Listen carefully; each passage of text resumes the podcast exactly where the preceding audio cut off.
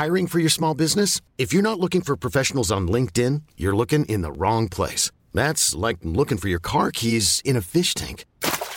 LinkedIn helps you hire professionals you can't find anywhere else, even those who aren't actively searching for a new job but might be open to the perfect role. In a given month, over 70% of LinkedIn users don't even visit other leading job sites. So start looking in the right place. With LinkedIn, you can hire professionals like a professional. Post your free job on linkedin.com slash achieve today.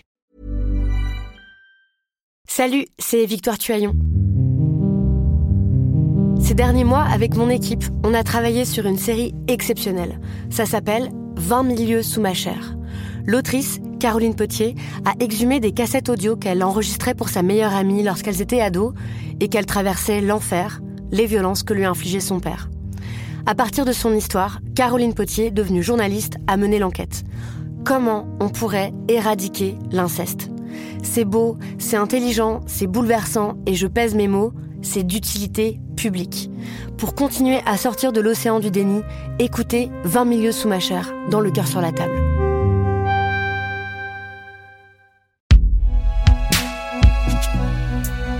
Binge audio.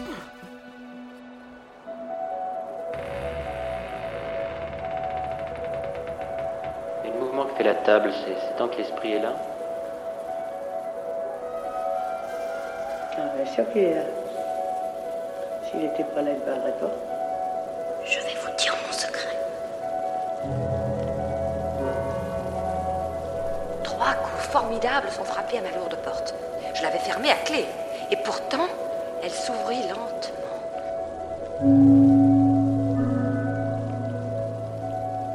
Écoute, tu vas rire, mais j'ai l'impression que papa est à côté de moi et veut me parler. Et ça, beaucoup de gens ressentent la présence de quelqu'un.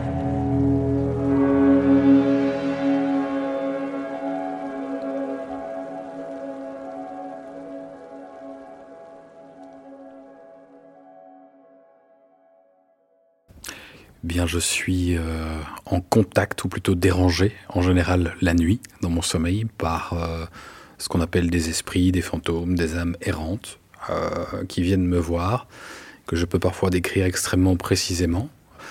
Et dans mon métier, je suis amené à visiter beaucoup de maisons, euh, notamment en rénovation. Et là, il m'arrive de faire des rencontres aussi de ce type-là, euh, ou carrément euh, avoir ce que j'appelle moi un pompage d'énergie. C'est-à-dire que si l'entité qui est là a besoin d'énergie, elle va se servir chez moi, comme si vous branchiez votre téléphone. Et euh, ça m'est déjà arrivé à quelques reprises d'avoir carrément le, visage qui, qui tombe, qui pend, comme si ça se liquéfiait, euh, si on veut, avec euh, une fatigue mais monumentale. Faut pas me bercer, quoi. voilà un peu, voilà un peu la chose qui m'arrive.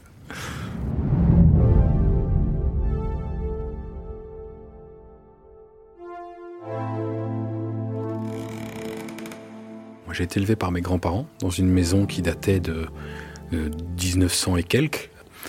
Euh, J'allais aussi dormir chez mes parents de temps à autre parce que j'étais pas à 100% chez mes grands-parents. Mais euh, que ce soit dans l'une ou dans l'autre, euh, la nuit, le soir, dormir était vraiment extrêmement compliqué. J'ai toujours pleuré, eu peur. J'avais une tristesse gigantesque qui m'envahissait. Euh, il y avait euh, de temps en temps des, des, flashs qui pouvaient apparaître. Donc, euh, j'appelle ça moi le, flash de vision périphérique. Je voyais quelqu'un en haut d'un palier, par exemple, qui passait. Donc, comme une ombre qui passe. Quand elles passent, euh, elles ont toujours une, forme humaine, de loin. On les distingue. Et il y en a deux types. Il y a des, formes claires et des formes foncées. Moi, j'ai un souvenir très très profond. C'était le premier palier dans la maison de mes grands-parents, euh, de voir moi-même une panthère noire qui ouvre sa gueule, Euh, de voir ça dans, dans, un coin supérieur et d'en avoir la frousse, mais à un niveau mais monumental quoi.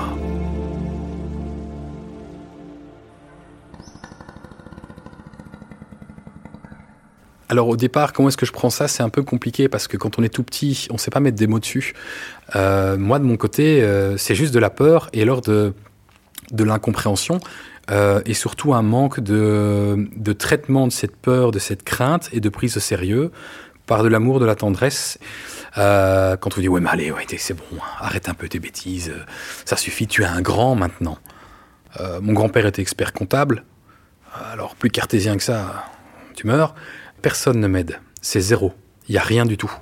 Bah oui, je cherchais de l'aide, je cherchais euh, à en discuter avec euh, avec des gens et, on se sent seul et on se sent bête parce qu'on se dit à un moment ouais, enfin ils me croient pas, ils ne reviennent pas vers moi avec quelque chose de, tangible pour m'aider à comprendre la chose. Ben on vit avec et surtout on se tait parce que on vous croit quand même pas. Alors autant pas perdre son temps.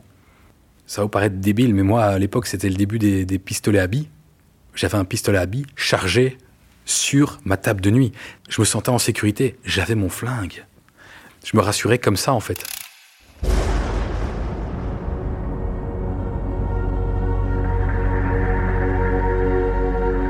À l'adolescence, c'est pas une période facile du tout, parce que arrivent les jeux de Ouija, les spiritismes, etc. Alors j'ai un de mes tout bons amis euh, dont le papa malheureusement a, un cancer euh, du cerveau. Et malheureusement il, finit par euh, décéder chez lui, dans son salon. Et un jour, quelques mois après, on est chez lui. Et si vous voulez, chez lui, il y a un escalier en colimaçon en bois. À chaque fois qu'on monte dessus, ça fait un bruit du feu de Dieu. Et on est en haut sur l'ordinateur. Et on entend quelqu'un qui monte dans l'escalier.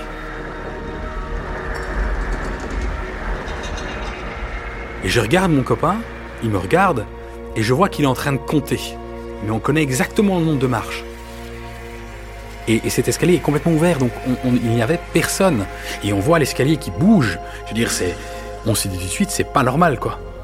Il y a quelqu'un qui monte l'escalier, il n'y a rien. Il y a un fantôme. Il me regarde, il fait. Mike, on dégage. On est parti comme des balles de la maison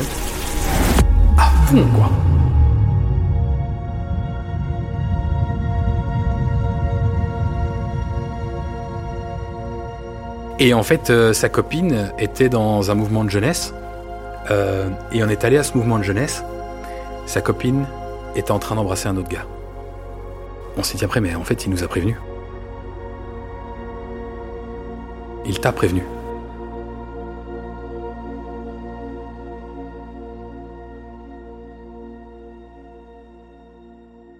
Alors maintenant, moi, dans ma carrière, je fais du chauffage par le sol. Et donc, je suis amené à visiter énormément de maisons. Et j'ai eu le, le, coup, si je puis dire, euh, chez un client euh, dans, la région de Charleroi, en Belgique, où je visite une, une maison. Euh, le, monsieur est policier. La dame, je ne sais plus ce qu'elle faisait, mais elle était enceinte jusqu'aux yeux.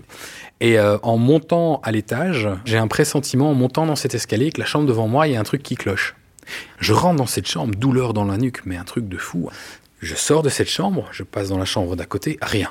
La douleur, ça me nuise. Je fais mon mesurage je veux en avoir le cœur net, je veux creuser, je retourne dans cette chambre. Et là, boum, en avant, ça reprend, douleur vraiment euh, dans le, dans le, dans le bas du crâne. Et là, pour une fois, je ne sais pas, dans ma tête, j'ai un prénom et je note Robert dans mon carnet. Je descends, je dépose ce carnet sur la table, je discute avec euh, d'abord Mickaël, l'agent de police, en lui disant, euh, voilà Mickaël, euh, est-ce que tu te sens bien dans cette maison? Et lui, il tique tout de suite, quoi. Il me regarde, il me fait non. Il dit, mais euh, l'ancien propriétaire, est-ce qu'il est encore vivant ou pas Et tout? Il me dit, bah oui, il est au home avec sa femme, ok. Et arrive la, fille de, ce propriétaire-là avec son compagnon.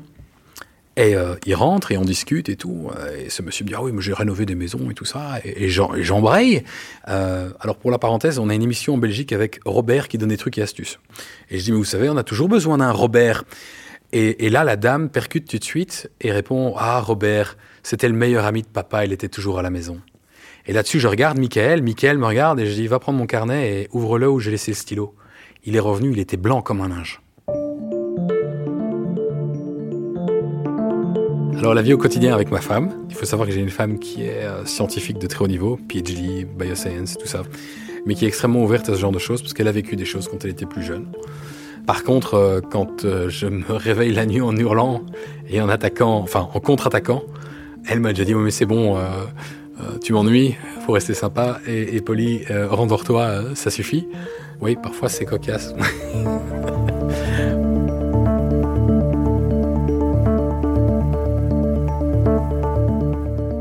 pas vous expliquer, c'est une montée d'adrénaline gigantesque, le cœur bat à fond la caisse, il me, faut, il me faut vraiment presque une demi-heure pour euh, calmer le truc. C'est totalement stupide parce qu'il n'y a rien, en fait, il n'y a rien. Oui, elle se réveille en sursaut, oui, ça n'est pas agréable, oui, parfois je me fais engueuler. Et elle me dit calme-toi, calme-toi, c'est bien, tout va bien, tu es avec moi, tu es avec moi. Et à partir du moment où elle me touche, je la regarde, ça, se, ça descend direct, quoi. C'est vraiment, il y a comme un switch. Maintenant, ça m'est arrivé d'avoir des attaques seules. C'est vraiment pas agréable, hein. parce qu'on est là, on est à fond, on est tout seul. Moi, j'aime la lumière, euh, je vais dans, dans, le reste de la maison, euh, il faut, faut souffler, quoi. Et c'est un taux d'adrénaline qui monte à fond, votre cœur bat à fond, c'est fatigant physiquement. Alors moi j'ai la quarantaine, j'ai euh, deux sociétés, bientôt trois, j'ai une femme, un enfant de 8 ans, j'habite à la campagne, j'ai une vie tout à fait normale quoi. Je suis un gars normal. Euh, banal, j'ai envie de dire. Vraiment banal. Moi, il y a vraiment eu une remise en question parce que je me suis demandé pourquoi et pourquoi moi Pourquoi est-ce qu'on vient moi m'emmerder en fait? Mais parce que j'ai rien demandé à personne moi. Moi, j'y suis pour rien. Au début, enfin, au début, et encore maintenant, j'en suis victime. C'est extrêmement perturbant, quoi. Parce qu'à la fin, ça, vous trotte sur le système et vous dites, mais oh, euh, je débloque ou, quoi? Euh, C'est pas facile, quoi. J'ai été convoqué à l'école chez le directeur parce que j'avais des poches en dessous des yeux. On croyait que je me droguais. Je dis non, non, c'est juste que je dors pas bien. Euh, pourquoi? Bah, Parce que je dors pas bien, parce que je suis fatigué, parce que j'ai beaucoup de choses en tête. J'ai pas été dire au directeur, oui, je vois des gens qui viennent la nuit, je vois des morts, quoi rétrospectivement, c'était pas gay, pas agréable, quoi. Mais se dire être fou, malheureusement, non. Ou heureusement, peut-être.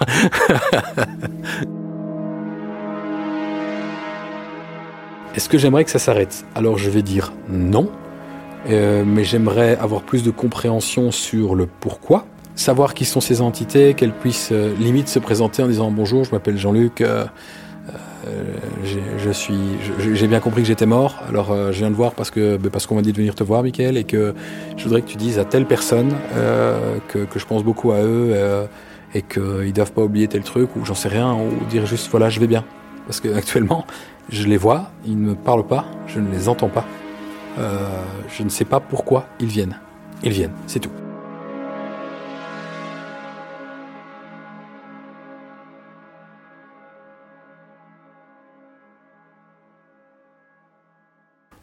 C'est pas facile, euh, c'est pas agréable, mais tôt ou tard, sur son chemin, on croise des gens avec qui on peut en parler. Et c'est ce que j'essaye d'étudier avec le, CIRCE, où, là, je suis suivi par une personne depuis euh, une petite année maintenant. Alors, le CIRCE, c'est un centre de recherche sur tout ce qui est phénomènes paranormaux, où j'ai pu, sur le site internet, tout simplement remplir un formulaire en expliquant, voilà je m'appelle Michael, euh, j'ai la quarantaine, euh, voilà ce qui m'arrive depuis tout petit, voilà ce qui m'arrive après, voilà ce qui m'arrive maintenant, voilà comment je le vis. Et c'était surtout en fait un appel à l'aide. Parce que il y a, y a rien en fait, il y a rien derrière, il y a, a, personne qui est là pour vous aider, pour vous dire bah oui, ou alors on vous dit ouais tu fabules, euh, oui arrête tes bêtises. mais là j'ai trouvé une oreille attentive parce que le lendemain j'ai une réponse. Et euh, ils m'ont dit non, non, vous n'êtes pas tout seul. Euh, ça s'étudie, vous avez le temps, on peut en discuter, oui. Et ça s'est mis en place comme ça. Et ça, ça m'a vraiment euh, aidé aussi à prendre du recul. Et maintenant, ben, on avance gentiment, mais je ne sais pas où ça va me mener, mais je suis pas tout seul en tout cas.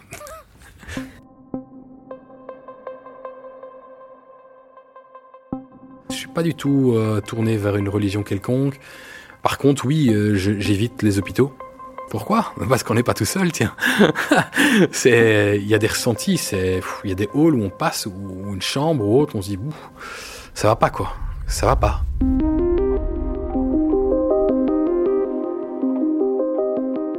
Puis euh, on essaie de surtout de pas les ramener, parce que ça, ça arrive aussi de ramener chez soi une amérante parce que elle sait que vous voyez, en tout cas que vous êtes une personne ouverte et euh, c'est ça qu'il y a des personnes qui doivent parfois se faire nettoyer plusieurs fois. Et moi, ça m'est arrivé d'en ramener, évidemment, euh, et de me sentir mal, de me sentir fatigué. Maintenant, euh, j'ai pas de chapelet, j'ai pas d'eau bénite, j'ai pas une pierre magique en dessous de mon, matelas, rien de tout ça.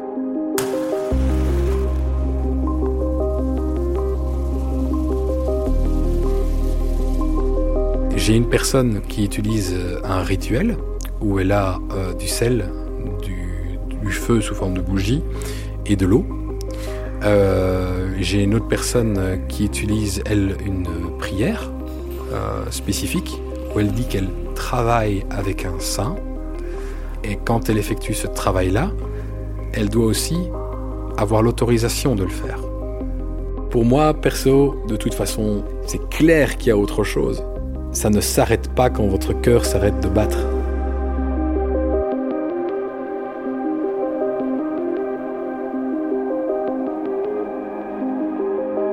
Euh, je trouve que ça se ressent de plus en plus de, ce, monde parallèle, cette, euh, alors je vais parler d'esprit, d'âme euh, ou autre, mais moi je le vis parce que je suis contacté par l'un ou l'autre, mais, je suis certain qu'il y a autre chose.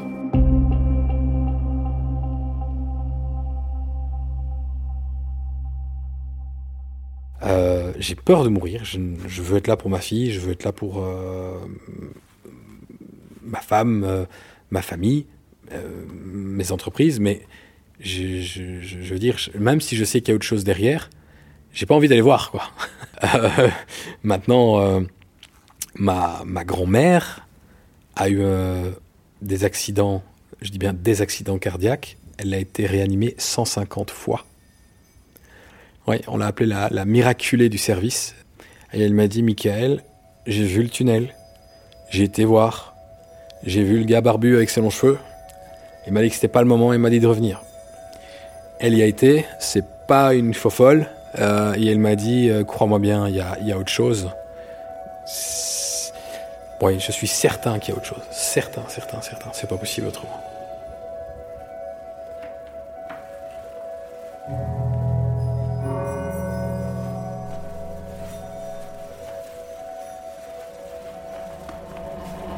Après la pluie est un podcast de Binge Audio.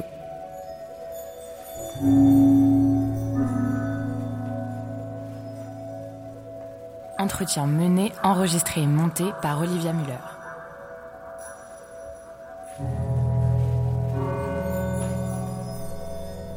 Réalisation Paul Berthiaud. Production Naomi Titi. Coordination éditoriale David Cardon.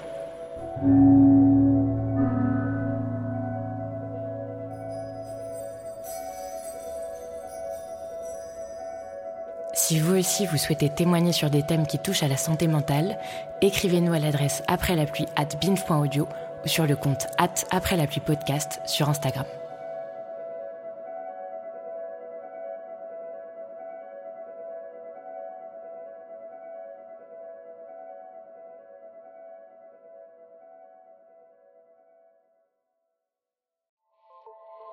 Salut, c'est Sinamir du podcast L'Affaire.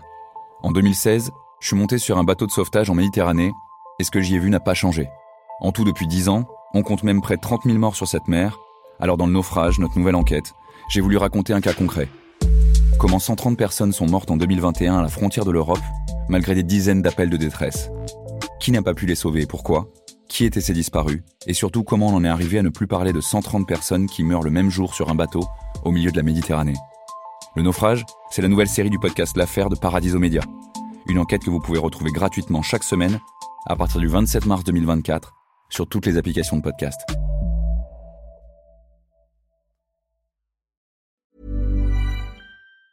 Even on a budget, quality is non-negotiable. That's why Quince is the place to score high-end essentials at 50 to 80% less than similar brands. Get your hands on buttery soft cashmere sweaters from just 60 bucks, Italian leather jackets, and so much more. And the best part about Quince, they exclusively partner with factories committed to safe, ethical and responsible manufacturing. Elevate your style without the elevated price tag with Quince. Go to quince.com/upgrade for free shipping and 365-day returns.